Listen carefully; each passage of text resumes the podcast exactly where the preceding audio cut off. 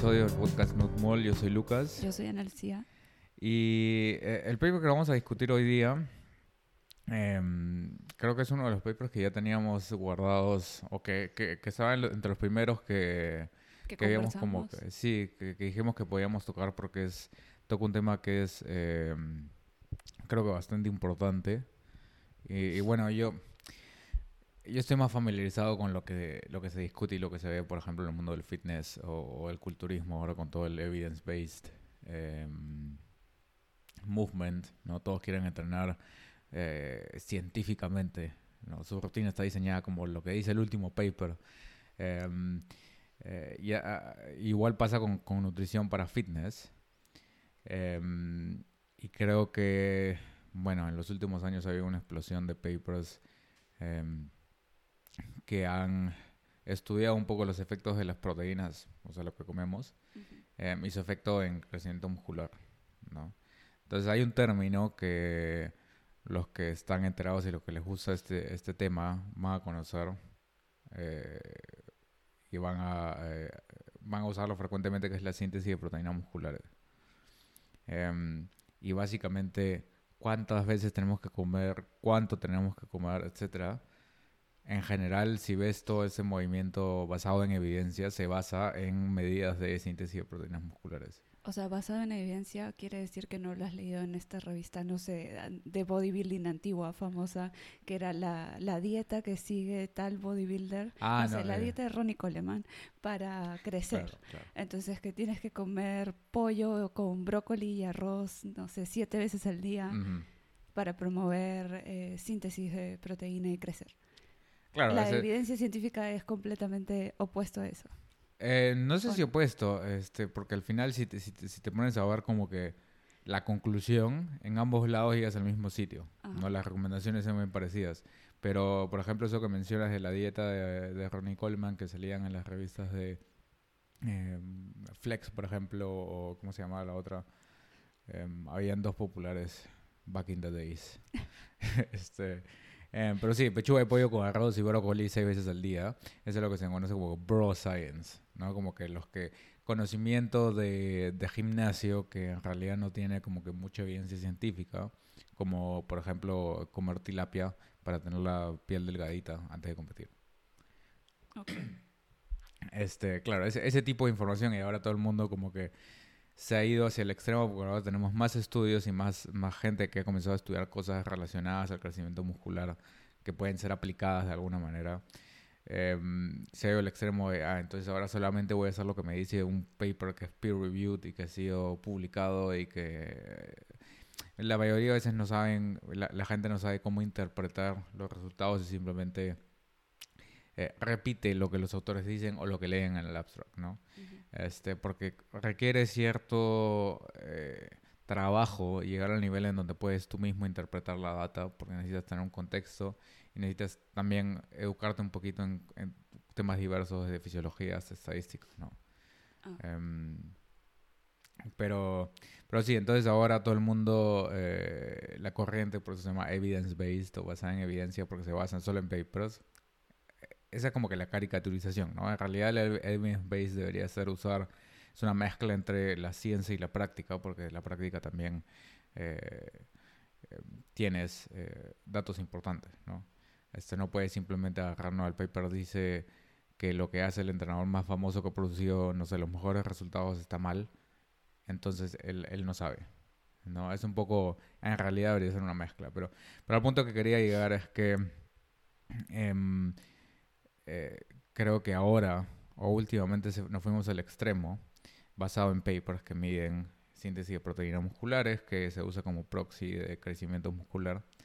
Em, nos hemos ido a- al extremo de que si antes crees, cuando recién comienzas en el gimnasio, el entrenador te dice si tienes que comer seis veces al día, pechuga de pollo sin sal, hervida, este, bueno, tú, tú no has experimentado eso, pero los que alguna vez hemos comenzado en el gimnasio sin saber nada, eso es lo que te dicen.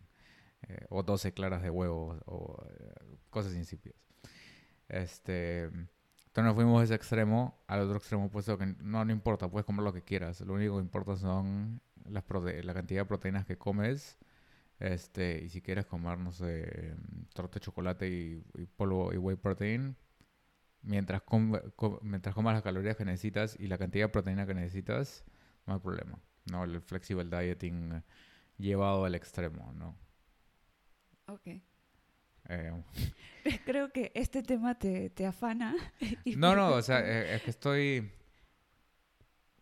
más familiarizado con, con estas cosas y, y- y simplemente creo que al, al que le podría interesar este episodio más es a esa gente que justamente em, trata de usar los papers y la ciencia para saber cómo debo comer, eh, pues si quiero eh, estimular el crecimiento muscular, ¿no? Claro, pero Este, entonces creo que esta, esta corriente de seguir eh, la ciencia detrás de cómo optimizar el crecimiento muscular eh, comenzó con buena intención, pero ahora eh, se vuelve como una moda, mm, entonces puede caer en, en, en fallas o en toda una, no, secta, no sé, eh, hay sí, gente sí, que, que es es como un eh, culto. es o solo basado en evidencia o no es nada y tengo que hacer esto, pero la evidencia también puede ser contraria, entonces de ahí se encuentran confundidos en qué hago, qué sigo. Eh, Mm. Esta evidencia me dice esto, otra evidencia dice lo Mm. contrario. No sé, por ejemplo, con las repeticiones eh, Ujú. efectivas o volumen versus eh, cuánta fuerza cargas o qué tan pesado cargas.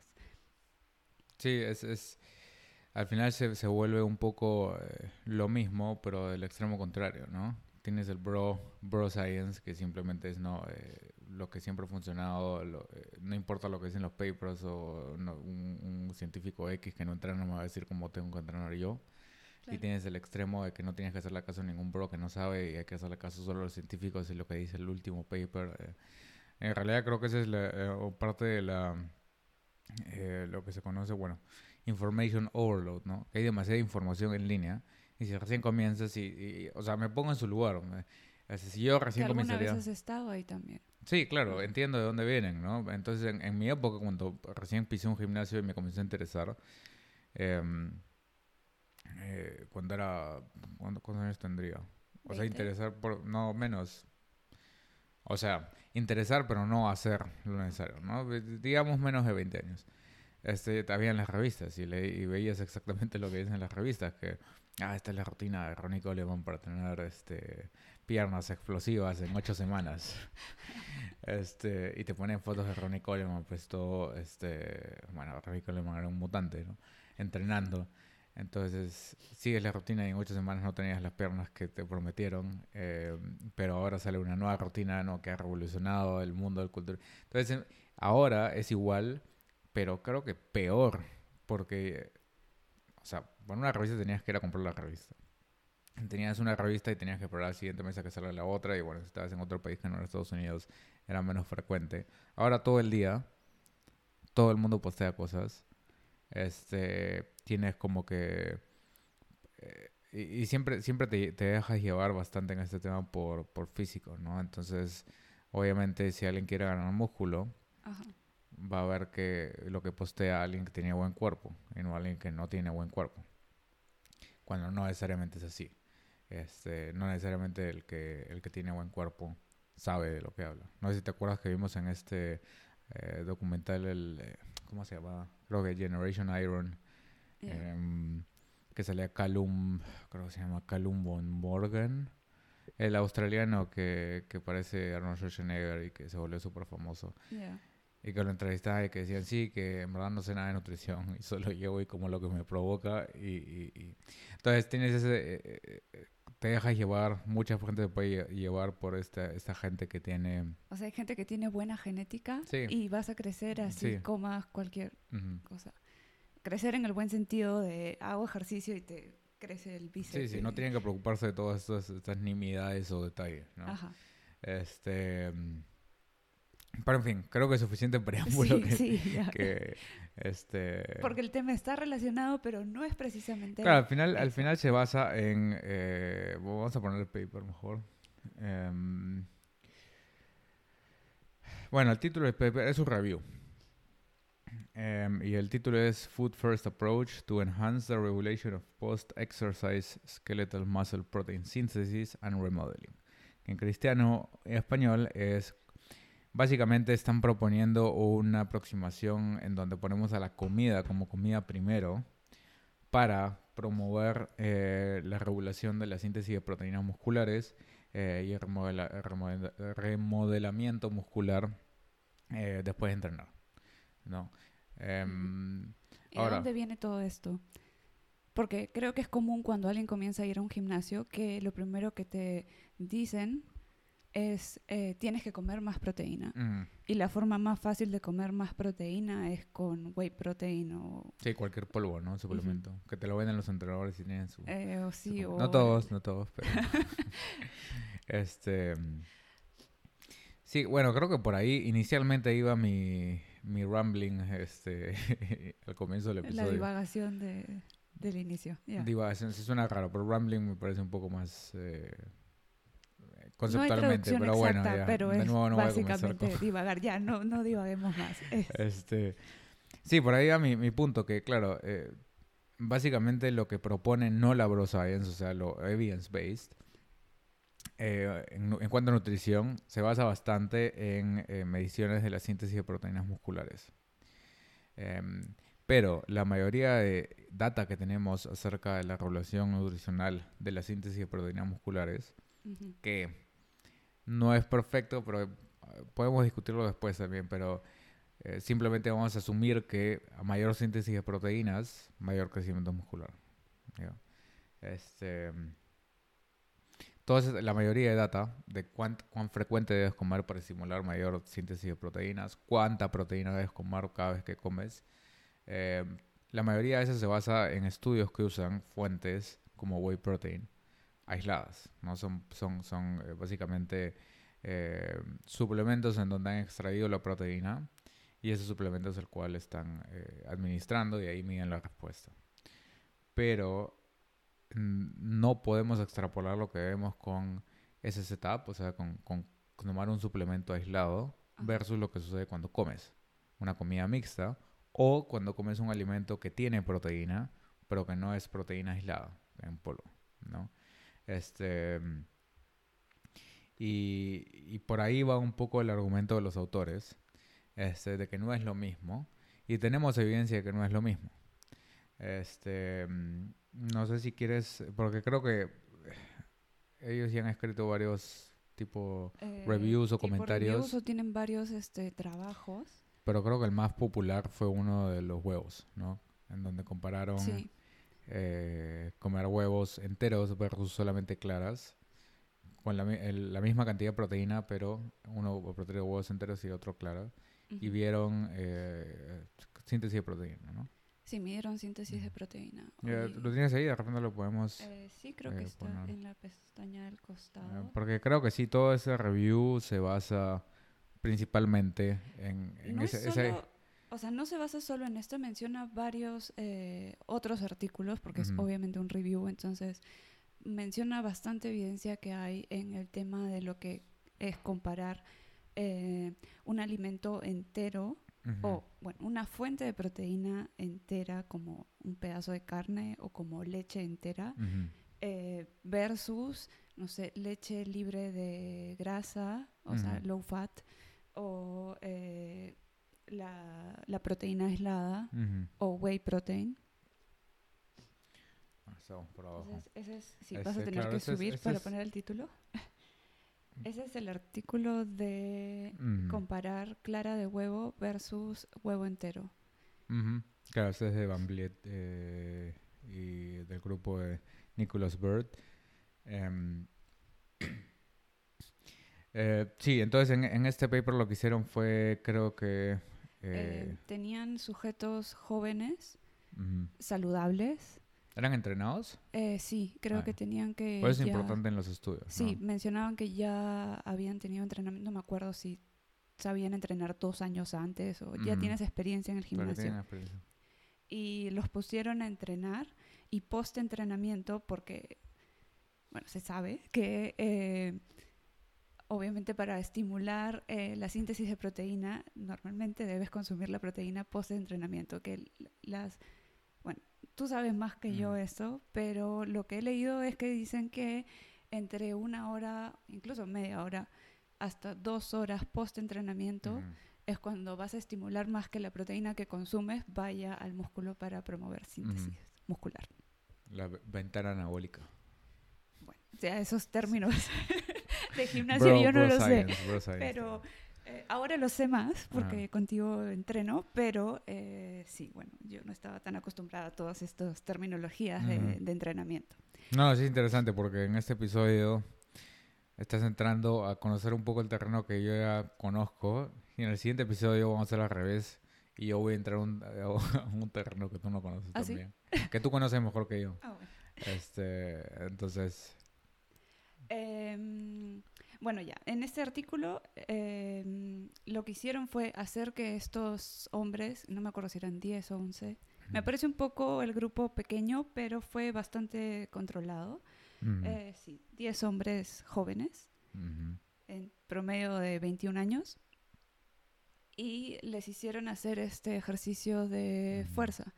Y post ejercicio les daban eh, huevos revueltos o claras revueltas. debe llamarse así. Entonces, luego, eh, bueno, durante, después hacen diferentes mediciones, toman sangre y todo, eh, para, y también biopsias, para medir eh, síntesis de proteína promovida por, bueno, uno, el ejercicio, pero dependiendo de la fuente de alimento que consumes.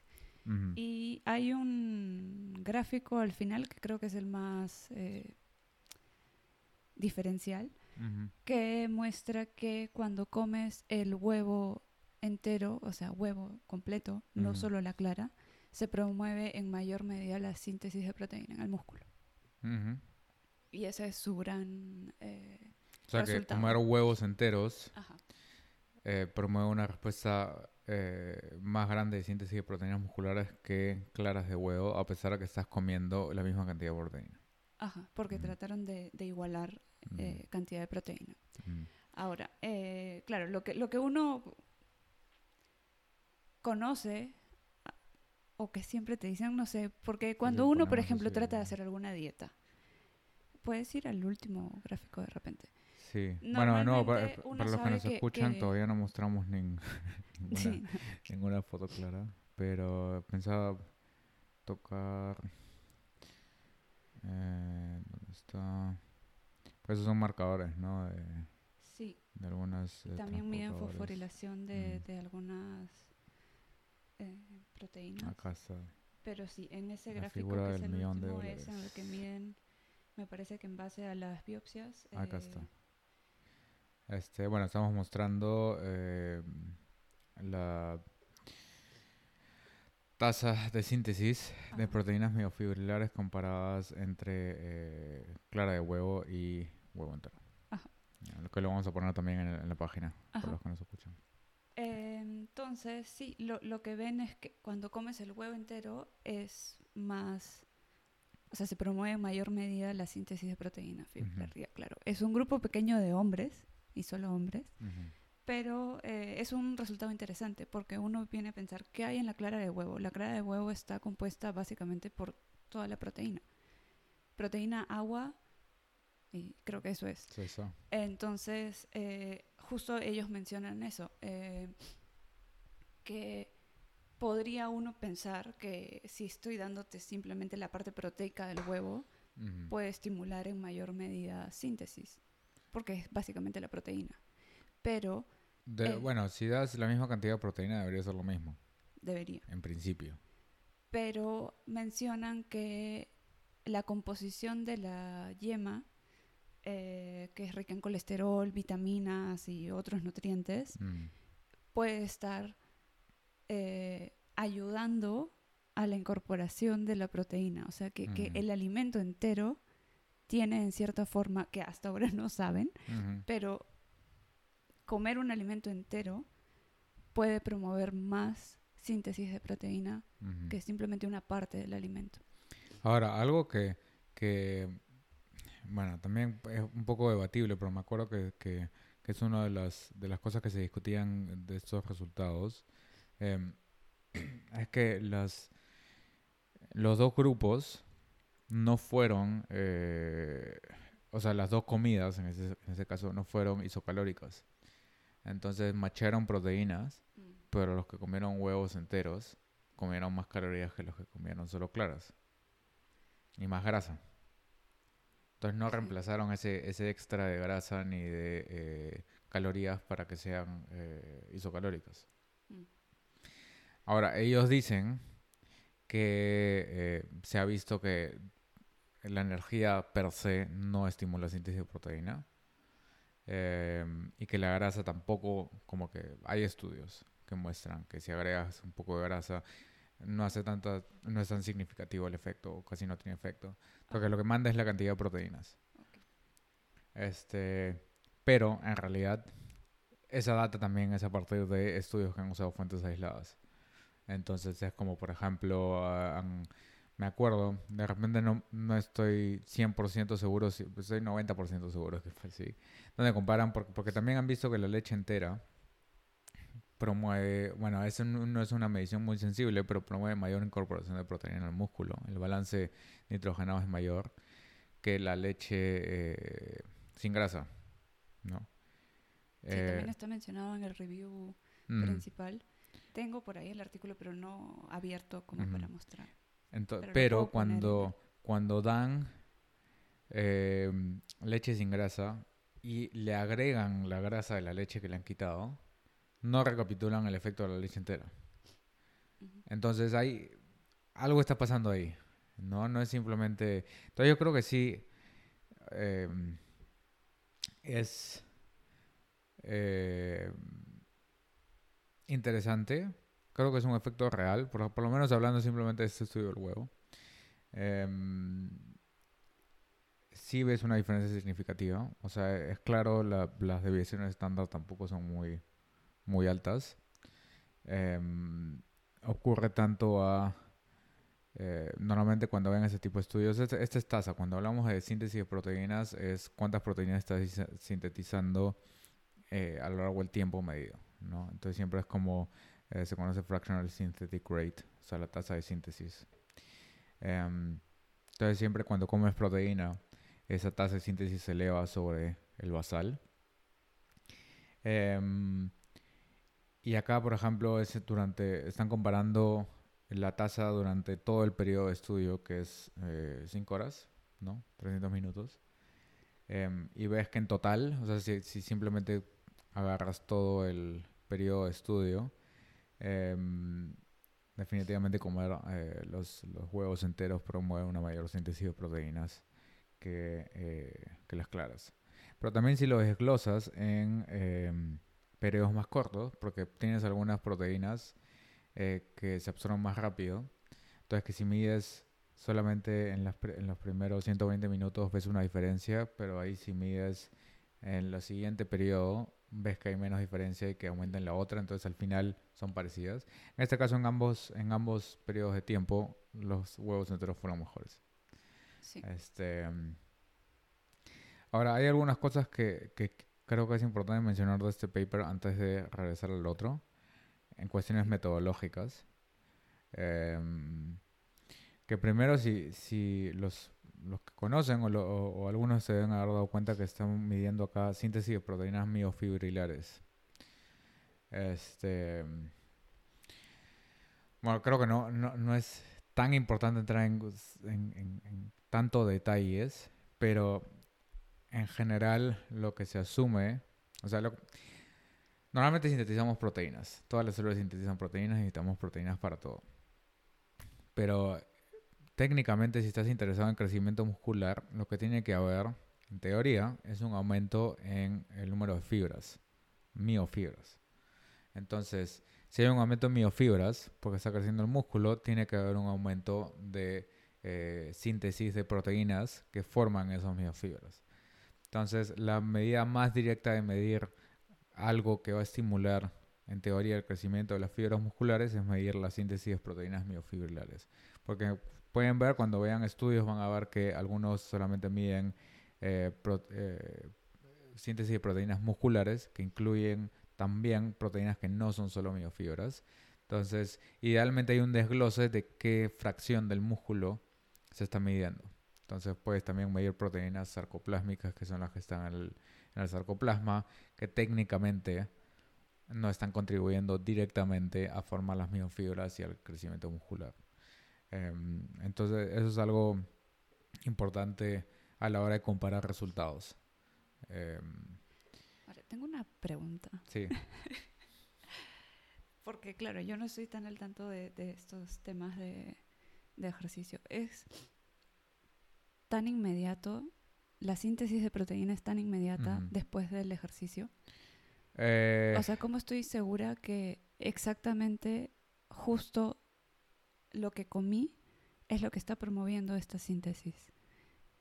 Ya, eh, sí se han hecho estudios. Eh, han hecho estudios en donde... no, es, es, es, es, importante porque han hecho estudios en donde ves que eh, si entrenas y no comes después de entrenar, tu, eh, bueno, el balance nitrogenado que refleja un poco la ganancia o pérdida de proteínas es negativo. Mm. Entonces, si entrenas y ayunas, eh, no tienes materiales para sintetizar nuevas proteínas. Comienzas a reciclar proteínas. Entonces comienzas a degradar algunas proteínas para formar proteínas que necesitas en ese momento. Mm. Este, pero en realidad, eh, ¿qué tan rápido o lento comienzas a sintetizar proteínas? En teoría depende de la velocidad de absorción de la proteína. Entonces, em, por eso es que normalmente recomiendan tomar fuentes que se absorban rápido, tipo whey protein, después de entrenar, porque los aminoácidos es como, como si comparas almidón con azúcar, si comes azúcar, los niveles de azúcar van a subir rápidamente en, eh, en sangre. Entonces, si comparas una proteína aislada y encima predigerida, porque puedes tomar péptidos o parcialmente hidrolizada, em, se absorbe rápidamente y va a estar disponible para el músculo más rápido que si comes una carne en donde tienes la proteína intacta, tienes que demorarse, se demora en digerir, en ser este, degradada hacia péptidos. Y, eh, pero ahora con todos estos estudios estamos viendo que no hay una correlación muy directa entre qué tan rápido se absorbe y qué tan eh, rápido aumenta la síntesis de proteínas. Este, hay otra cosa que quería mencionar antes de irnos al estudio principal, que es este. Em, que está un poco relacionado a lo que estás preguntando. Em, este es básicamente el diseño del estudio, en qué, en qué momento han medido las cosas. Pero usan dos marcadores para medir síntesis de proteínas. Porque ¿cómo mide síntesis de proteínas? ¿Cómo sabes cuántas proteínas estás sintetizando? Necesitas poner algo que puedas eh, traquear a lo largo del tiempo. Entonces, para eso usan aminoácidos marcados. Em, entonces, lo que durante todo el periodo de estudio lo que han hecho es, eh, y, eso es típico, le están inyectando eh, dos aminoácidos marcados, leucina y fenilalanina, pero el huevo que les han dado también estaba marcado, se llama... Eh, ah, sí, me olvidé de, mencionar eso. Pero se llama Intrinsic Label Protein. Entonces, literalmente a las gallinas le han suplementado en la dieta alimento que tiene este, esta leucina que está marcada. Entonces, Tienes dos leucinas que son marcadas diferentemente, entonces puedes diferenciarlas. Y aparte tienes otro eh, marcador que es fenilalanina. Em, no, voy a entrar en cosas muy específicas metodológicas, pero lo, más importante es que esto no es muy común, usar proteína intrínsecamente marcada. Porque es más complicado, se imaginarán que darle una dieta especial a las gallinas y ahí sacar este el alimento. sí. Em, entonces, pero realmente esto refleja cuánto de los aminoácidos que estás consumiendo directamente se van a formar las proteínas. Y con los otros puedes medir simplemente síntesis de proteínas en general, porque estos deberían incorporarse al pool de aminoácidos que hay normalmente en tu cuerpo. Em, entonces te dicen cosas diferentes, te dan diferentes tipos de información. Este, entonces, vean bien también cuando vean un estudio que habla de síntesis de proteína, cómo están dando eh, eh, la, la, el aminoácido marcado. em, porque te pueden decir diferentes cosas. Ok. Bueno, Entonces ellos miden la diferencia entre, me imagino que es cada aminoácido marcado, que son isótopos marcados. mm, sí, son isótopos. Entonces debe empezar diferente y en base a esta diferencia en el peso molecular pueden eh, determinar de dónde vino la proteína que estoy que estoy Eh, incorporando. O sea, por- el dependiendo aminoácido, ¿no? La proporción de aminoácidos que viene dependiendo de qué pool. Este, pero estos también te sirven para eh, mantener un balance, porque necesitas, como estás, como estás midiendo incorporación de algo, Mm. pero también tienes aminoácidos que normalmente están en, en- en tu cuerpo, que pueden servir de precursores. Entonces necesitas que haya que esos aminoácidos marcados se incorporen a la proteína, pero que estén en un nivel eh, promedio dentro de los otros, porque también si es que pones mucho, puedes estimular a que incorpores más de esos que los otros. Entonces Mm. tienes que dar un balance. Pero eso ya son cosas este, bastante, bastante específicas. Em, y bueno, también puedes, eh, puedes argumentar diferencias entre qué, tip- qué aminoácido usar como marcador, porque el metabolismo de los aminoácidos son diferentes. Em, entonces, sí. Bueno, en general puedes encontrar esos dos, dos tipos de, em, de maneras de medir síntesis de proteínas. Em, entonces, bueno, creo que a partir de este estudio es donde eh, se muestra que realmente, si consideramos que la grasa y el- las calorías directamente y a nivel agudo no estimulan síntesis de proteínas, que hay algo en la yema de huevo que está haciendo que la respuesta anabólica, eh, medida como síntesis de proteínas miofibrilares, sea mayor que si es la equivalente solamente de clara. ¿no? Y por eso ese es, ese es el, el- la cru- el- el crux del argumento, no sé cómo se dice en español. El Bueno, el punto- centro, el, sí, sí, el- foco. el, el del- foco es eso, el foco, el foco del artículo em, inicial que estábamos mostrando, ahí- donde, donde sí hacen em, el argumento de por qué deberíamos tratar de repente enfocarnos eh, en primero tratar de, eh, suplir las necesidades de proteína eh, con alimentos enteros en vez de alimentos aislados, de fuentes de proteína aisladas, ¿no? No sé si... Ok. em, esta, esta gráfica también me parece curiosa porque esta es Ahora una hemos tabla. vuelto al artículo que es el review para Ujú, los que nos estamos en el, están en el review. Ah, de nuevo me tapan. No sé si está tapado. Em, entonces separan acá por estudios que han usado, como mencionaba, eh, proteínas intrínsecamente marcadas versus algunos que han usado no marcadas. Em, y comparan diferentes fuentes de proteína con cantidad de proteína y la respuesta eh, de síntesis de proteína sobre el basal. Y acá hay algo importante porque... em, ¿Dónde está? Sí. Em, hay una especie de regla basada en, en, estudios usando whey protein en fuentes aisladas en donde necesitas entre 30 y 40 gramos de proteína para estimular la síntesis de proteínas musculares el máximo, eh, de los cuales al menos 3 deben ser leucina. Entonces ese es como que el, el threshold que necesitas de leucina para estimular síntesis de proteínas. Pero esto eh, no va en la misma línea de las recomendaciones diarias nutricionales que No. existen.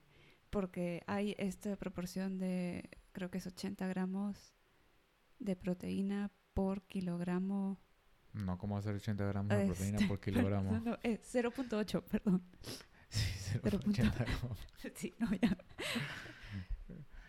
0.8 gramos de proteína por kilogramo Sí, de peso sí. Al día. al día. Sí.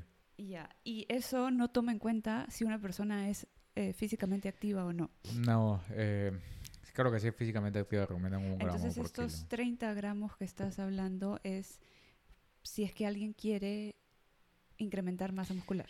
Claro, en teoría hay una En teoría. desconexión, por ejemplo, entre las recomendaciones nutricionales clásicas y eh, la ciencia del deporte, donde ahora eh, se ve que las recomendaciones que, comas, si no me equivoco, entre 0.3 y 0.4 gramos por kilo por comida al menos 4 o 5 veces al día. Que te va a dar, en general, el estándar es 1.6 a 2 gramos por kilo de proteína al día. Si es que soy activo. Si es que quieres ganar músculo. Eh, mm. pero bueno, todo esto se basa pues de nuevo en usar estudios con fuentes aisladas. Este, entonces si consideramos que aceptamos como verdad que necesitas 30 gramos de proteínas, eh, que en el caso de whey protein, por ejemplo, te va a dar la cantidad de leucina necesaria máxima para estimular la síntesis de proteína. Es interesante porque si comparas acá la respuesta a síntesis de proteínas, em, por ejemplo, whey protein, 35 gramos, aumenta, digamos, dos veces sobre el basal la síntesis de proteínas. Pero 18 gramos de proteína a partir del huevo entero aumenta más que eh, casi el doble de proteína que de whey protein. Mm. Em, estoy correcto, ¿no? Estoy en la tabla correcta. Sí. Whole egg. No, whey es 2.09, me parece. Whey es 2.09 y whole egg es 2.7. Ajá. Sí, claro que estamos sufriendo los efectos del calor. ya no estoy viendo bien. No, es que em, hay luz directa porque creo que hay una tormenta eléctrica afuera. Ah, sí. Comenzamos a grabar con sol y ahorita está, lloviendo con tormenta. Em, perdón si la luz ha cambiado para los que nos están viendo, pero hay una tormenta afuera. Em, pero bueno, esperemos que los radios no se escuchen en, la, sí. el micrófono. bueno, entonces ves que solamente con 18 gramos estás estimulando en mayor magnitud la síntesis de proteína comparado con whey. Y el whey en realidad es lo que usamos como estándar para determinar cuánta proteína debes comer, qué tan frecuentemente. Em, y muestra que sí, pues en realidad hay bastante diferencia. Y también tienes otras fuentes, por ejemplo, con, con claras de huevo. 18 gramos de claras de huevo estimulan casi lo mismo que 30 gramos eh, de whey. Mm. Pero es menos que, que huevo entero, ¿no? Entonces hay diferencias. Hay otros estudios donde han usado eh, otras fuentes de alimento, eh, chancho o carne. Em, pero en, en, general, creo hay una gráfica en este paper, esta, eh, que también la vamos a poner, donde muestra la curva de, eh, de lo justo lo que estaba mencionando. Em, si en este eje es a lo largo del tiempo desde que comes lo, lo, que estás comiendo y la síntesis de proteína. Entonces, si vemos simplemente ahora la eh, línea punteada, que es de proteínas, eh, de, polvos proteicos, podemos whey protein isolate, aislados, ves que la concentración de leucina y la síntesis de proteína muscular aumenta rápidamente después de, de ser consumidas, justamente porque se absorben más rápido. De nuevo, pensar el equivalente de azúcar versus almidón es una, manera más fácil de, entender esto de proteína versus proteína aislada. Em, y de ahí disminuye rápidamente y regresa al basal más o menos después de tres horas. Ahora, em, si comparamos la dinámica de aparición de leucina en la sangre, que se usa básicamente como proxy de qué tan anabólica es una proteína, es qué tan rápido aumentas leucina en sangre. Em, ves que es más lenta y más baja, porque justamente tienes un montón de otros componentes en la comida, ¿no? No estás consumiendo lo aislado. Entonces la absorción es más lenta y la respuesta también es más baja. Y se mantiene un poco más elevada a lo largo del tiempo. Por lo que han observado en el estudio como el del huevo, que es el estudio estrella, em, es que podría haber una potenciación que está marcada por esas flechas que aumenta la respuesta de, al alimento entero em, y que muestra que al final tienes más síntesis de proteína a pesar de que tu curva de concentración de leucina es más baja. Entonces, este efecto, esta diferencia está mediada por todas esas otras cosas que hay en el alimento que no son la proteína. Que le llaman la matriz del alimento. Sí. asumo que esa es la traducción Sí, es el, término estándar, ¿no? La food matrix o matriz del alimento. Que quiere decir todo el resto de cosas que hay en los alimentos que consumimos. ¿No? Porque hay que algo... Mantienen como que la estructura del alimento. O sea, que pueden ser componentes hasta como colágeno, Sí, sí. que, pero colágeno visto como matriz extracelular que mantiene la forma de una membrana. Matriz extracelular que mantiene la forma de una mano. O sea, es, es lo que un huevo cuando está completo tiene muchos más componentes celulares que conforman esta matriz. Aparte que también se consideran matriz eh, los nutrientes y vitaminas que pueden formar parte del alimento. No, creo que matriz alimentaria no se, no se refiere a matriz extracelular. ¿ah? No, no, no, no, ya. no estoy diciendo que sea solo eso, pero lo mencionan que son todos los componentes, aparte de solamente proteína, que están soportando la estructura de un alimento. No solo que están soportando la estructura. No, es, eh, eh, el término matriz no hace referencia a No. estructuralmente aguantar un... Claro, o- en este caso sí. sí Matriz es todo lo que hay. Es Sí. el conjunto de cosas. Sí, Em, entonces no tiene, no tiene que ver con mantener la estructura. Eh, bueno, lo decía por para que se entienda que es como el componente completo de todo el alimento. No, claro, pero no tiene que ver con... eh, Pero no es soporte, claro, técnicamente en, en el o sea, porque sí, matriz celular. técnicamente... Sí, Ya. sí entiendo, sí entiendo. Este, pero eh, eh, bueno, eso no es un término que ellos eh, que ellos acuñan. ¿ah? El término matriz, matriz, matriz, matriz alimentaria ya sí. está. Entonces es todo el resto de cosas eh, que hay en un alimento. Em, acá está, por ejemplo, en esta gráfica también hacen, acá está- estamos mostrando una gráfica donde tratan de eh, delinear todos los componentes que hay en, el en la yema del huevo comparado con la clara de huevo, que podría ser responsable de este efecto estimulador de síntesis de proteína. Em, entonces, todos, todas estas cosas que se conocen como matriz, eh, matriz alimentaria son sí, micronutrientes o compuestos que de repente todavía no conocemos, porque cuando hay alimentos, sobre todo son como, entre comillas, naturales, eh, no están bien caracterizados. Y hay otra cosa que también eh, es importante porque con el tiempo ha habido una tendencia a pensar en los alimentos como la suma de los componentes, ¿no? Entonces, el huevo es una mezcla de grasas y proteínas. Entonces, yo lo puedo reemplazar por otra fuente que me dé proteínas y otra fuente que me dé grasas y técnicamente es equivalente. Pero en realidad, O si aparece... es que eh, propiamente utilizo, existe cierta proteína específica del huevo, ciertos ácidos grasos en el huevo.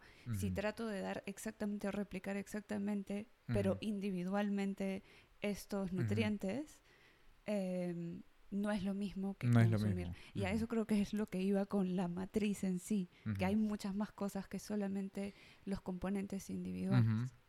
Sí, creo que, eh, eh, claro, hay una sinergia entre los componentes. Entonces, hay una tendencia a pensar que podemos desglosar un alimento en sus componentes individuales y ahí dar, comer esos componentes individuales y tener la misma respuesta. Pero en realidad hay una sinergia que no entendemos bien, que ocurre dentro del alimento, em, que hace que consumir el alimento en su forma normal o natural, entre comillas, odio usar ese término natural porque, pero en este, en este caso creo que, que es, eh, eh, válido, es diferente eh, que dar los componentes individuales. ¿no? Y por ahí creo que con el flexible dieting, el if it fits your macros, tendemos a pensar en los alimentos son la suma de los macros, pero en realidad hay interacciones que no, está, que no están bien caracterizadas todavía eh, en los alimentos en su estado eh, natural. ¿no? Eh, y eso también tiene que ver con, por ejemplo, lo que discutimos en el primer episodio, que si no lo han visto, véanlo. Em, y, y tiene un poco, en este caso sí, más que ver con la estructura del alimento que estabas hablando eh, como componente de la matriz, que también es una componente de la matriz. Em, que la digestión eh, de un alimento intacto es diferente que la digestión de ese mismo alimento, pero triturado o cocinado o em, hecho puré. Modificado también. Modificado, claro, de cualquier manera, pero tendemos a pensar que, por ejemplo, el jugo de, no sé, jugo de manzana es natural si es que viene de una manzana, pero es procesado si es que es una caja con eh, preservantes y colorantes y lo que sea. Pero en realidad, el hecho que has hecho un jugo a partir de una fruta, eso es un procesamiento. Y la respuesta metabólica a comer la manzana versus tomar el jugo de la manzana es completamente diferente. Em, y una de las, de las cosas que ocasiona esto son la secreción de incretinas, ¿no? Y la secreción de GIP y GLP-1 es diferente dependiendo del grado de procesamiento del alimento, el procesamiento entendido con la forma del alimento. La forma en la que estás consumiendo el alimento. No como procesamiento de que tiene que estar hecho en una fábrica, sino este, si está cortadito en pedacitos. O sea, literalmente hasta que si cortas, si comes la manzana entera, así la cortas en cubitos chiquititos, eso va a hacer una diferencia en la respuesta metabólica. Porque estás alterando la matriz del alimento, matriz alimentaria. Esa es una de las cosas que estás haciendo, es alterar la matriz entendida como estructura. Em, y, entonces, por eso creo que muchas veces se asocia a que es mejor masticar más y el proceso de masticación está asociado con efectos beneficiosos o, bueno, que sería más recomendable. Em, y la estructura también determina cuánto tiempo pasa en el intestino y cuánto ese bolo llega hasta la parte distal del intestino, donde están las células que secretan principalmente eh, GLP-1.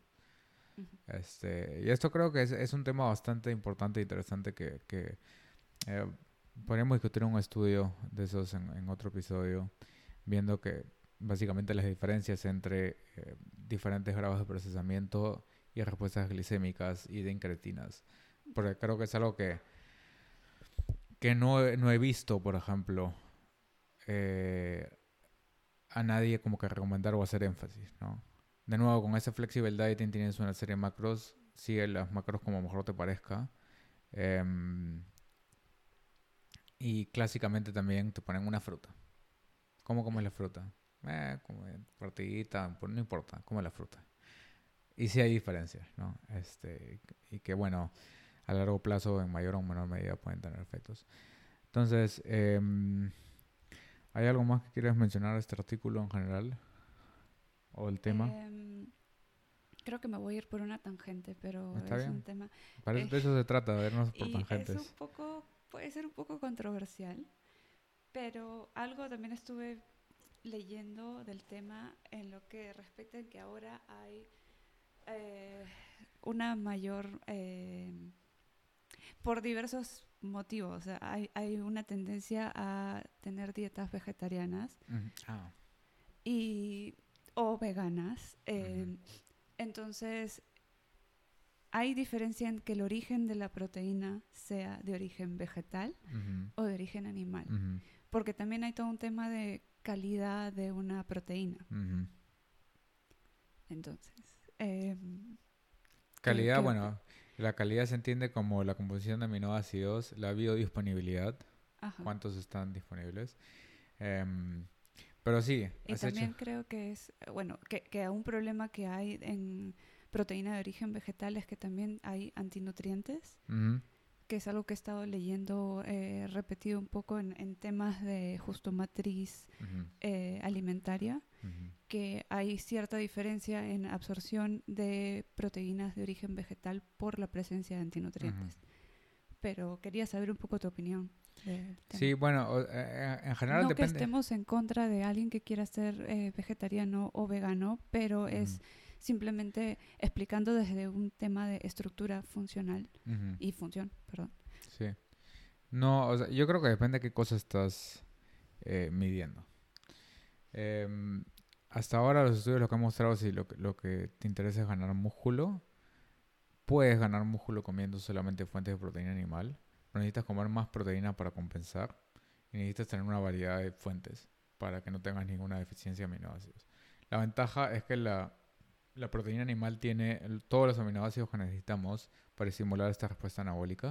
En cambio, las fuentes vegetales siempre tienen alguno, algún aminoácido eh, limitante por lo cual es necesario que se conozca bien y se complementen las fuentes. Y eso es algo que, que, en nutrición, por ejemplo, te enseñan básico, que los vegetarianos tienen que combinar fuentes para eh, arroz con, eh, si no me equivoco, lentejas o eh, lentejas, frijoles, porque uno complementa el aminoácido limitante el otro.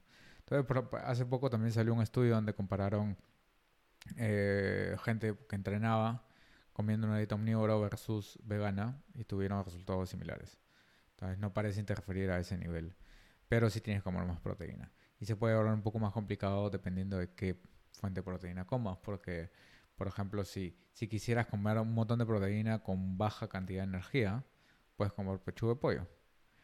Pero las fuentes vegetales siempre vienen con más calorías por gramo de, proteína. Entonces, eh, pueden haber eh, problemas prácticos. Pero, tú crees que en ese caso, porque un poco la conclusión del artículo que hemos estado mostrando es que es mejor consumir el, el alimento entero y que no es necesario en todos los casos estar suplementando con estas proteínas aisladas o polvo, básicamente.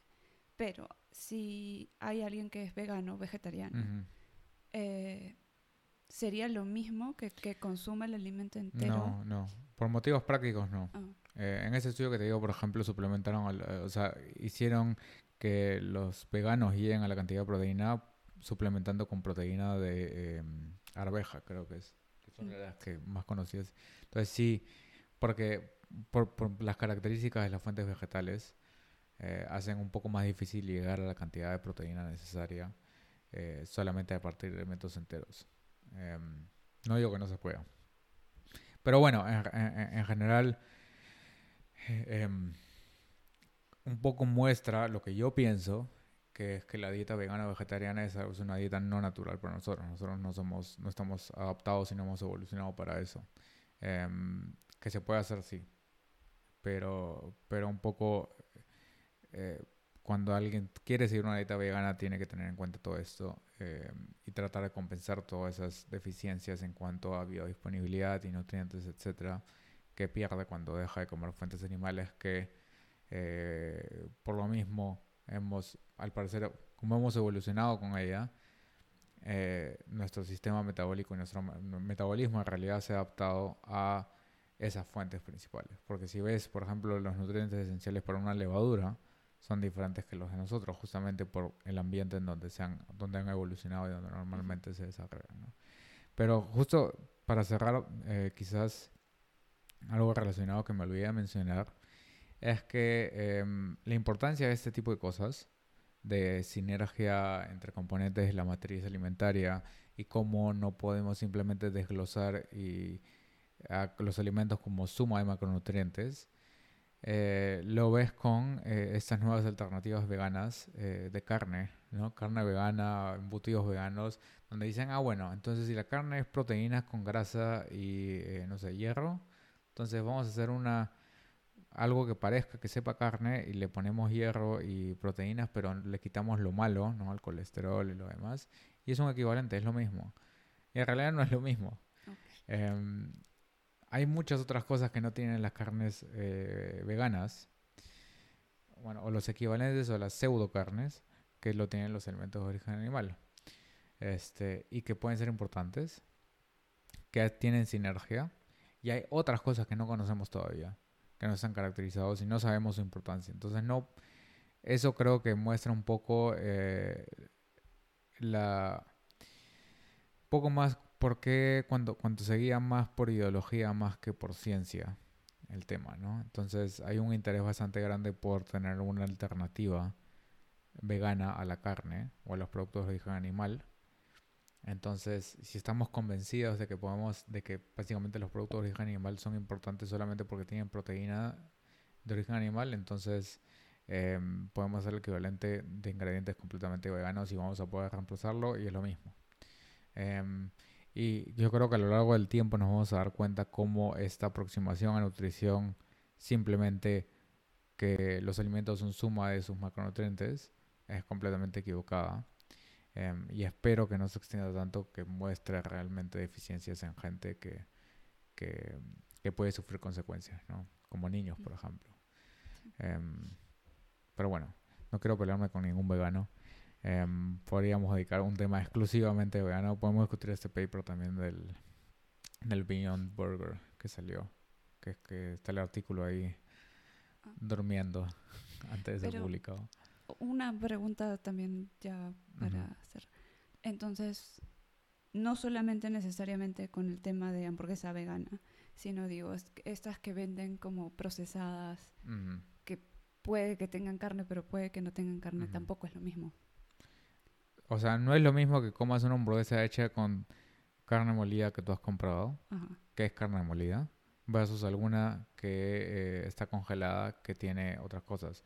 O sea, normalmente si esa hamburguesa tiene que tener carne molida, lo que cambia es el porcentaje.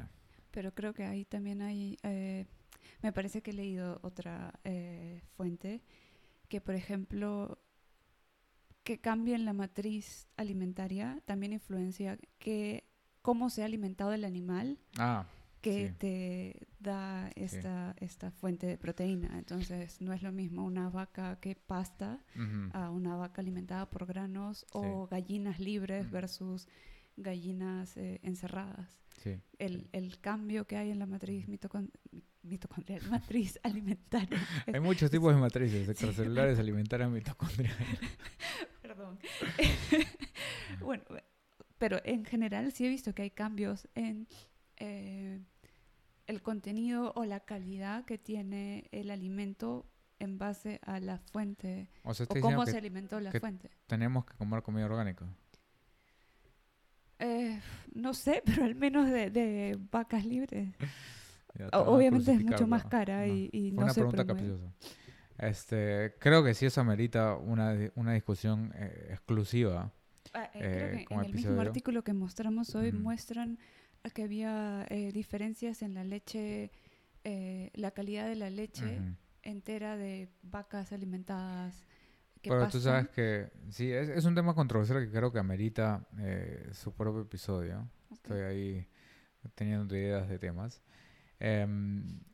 Porque convencionalmente lo que, vas a, lo que vas a ver es que te van a decir que no hay diferencias entre orgánico y no orgánico. Orgánico entendido como también producto de origen animal de vacas libres, etcétera, etcétera. O que si hay alguna diferencia es más eh, físico-química en el sentido de, de- de percepción, de que sabe de repente un poco diferente, pero que al final no vale la pena. Que si, te recomiendan comer orgánico, es son estafadores o... eh, ¿Cuál es la palabra en español? No sé, estafadores, ¿no? Este, pero tú sabes que el principal, el primer autor del paper de, de- de los huevos, eh, Stefan Van Vliet, ahora lo que está estudiando más son justamente esas diferencias y las está caracterizando a mayor detalle usando técnicas más específicas, así como más PEC, este, para realmente ver las diferencias en, eh, por ejemplo, la calidad del alimento en sí entre vacas criadas convencionalmente versus vacas criadas libres comiendo pasto, que son como que los, los orgánicas, ¿no?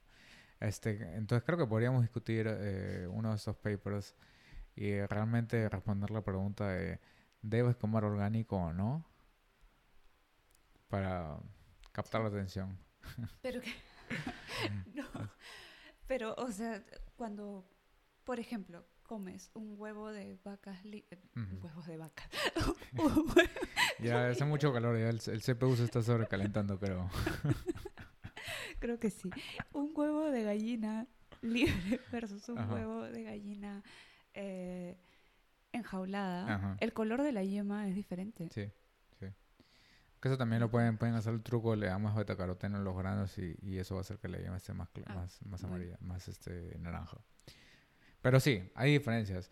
Pero creo que eso, eso merita su, su episodio eh, específico. Ok. Em, podríamos tocar todo lo Y con el orgánico, cerebro más fresco convencional, ya estoy hablando. cuando haga un poco menos de calor. No, pero, pero sí, porque es algo que también es una de las cosas que, que entran dentro de este, de este, creo que, campo en donde hay que la verdad no es tan blanco y negro como te quieren, como, no, no te quieren, como, como se suele creer en términos de orgánico eh, o no orgánico y si hay diferencias o no hay diferencias. Si uno lee la evidencia de manera no cejada, se da cuenta que el mensaje es un poco más gris, como todo. Entonces, este, si les interesa también háganos saber y así de repente podemos tocarlo en el siguiente episodio em, o, en más tiempo. Em, pero bueno, creo que ya eh, Por el bien de nuestro cerebro. ya sí eh, lo podemos dejar ahí y bueno como siempre vamos a dejar los links a los estudios que hemos discutido en la descripción vamos a dejarlos eh, las figuras ajá, en, de- en la página para aquellos que nos escuchan solamente. Em, y de nuevo nos ayuda que nos den sus likes, que se suscriban y que nos comenten Y con sus precisiones este, y temas eh, a tocar. Em, y nada, ya nos vemos eh, En el siguiente en el episodio. siguiente episodio. Nos vamos a hacer un poco cardio. Chao. Chao.